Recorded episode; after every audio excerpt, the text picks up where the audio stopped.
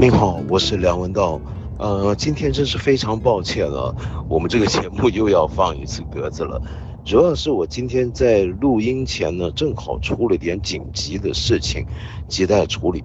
那我实在是来不及赶制今天晚上的节目，那所以我们只好下周再聊了，实在抱歉。哎，不对，我也不能说是下周再聊，因为其实明天我们又要见了。